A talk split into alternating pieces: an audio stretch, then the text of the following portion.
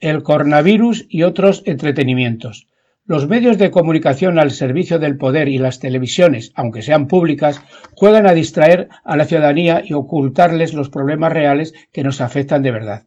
Ahora el coronavirus es lo que abre los informativos y las primeras de los rotativos al uso y los digitales abren con este, con este tema. Cierto que el coronavirus es un tema grave, pero grave es lo de Trump en Palestina, que quiere hacer negocio a costa del pueblo palestino, valga la redundancia, y en favor de los sionistas, sin que ninguna potencia ponga coto a tales desmanes,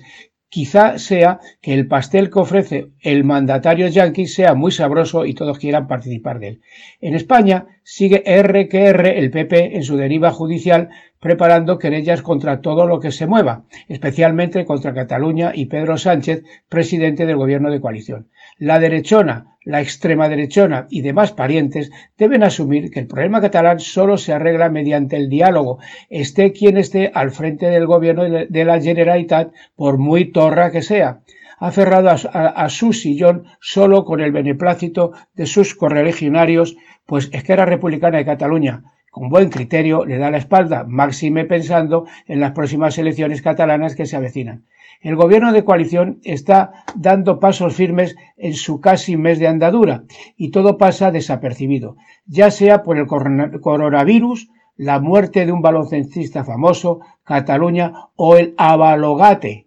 avalogate, lo diríamos en inglés, que ya le vale al ministro de Fomento la que ha montado por la presencia de la número dos del régimen venezolano de Maduro, mientras se paseaba por Madrid el autoproclamado presidente de Venezuela, Juan Guaidó. Se paseaba por Madrid, decimos, jaleado por el trifachito y los escuálidos que están, venezolanos que están en España. Pedro Sánchez no ha recibido en Moncloa a Guaidó, buen gesto, pero que no limpia que le reconociera como presidente cuando éste así se autoproclamó.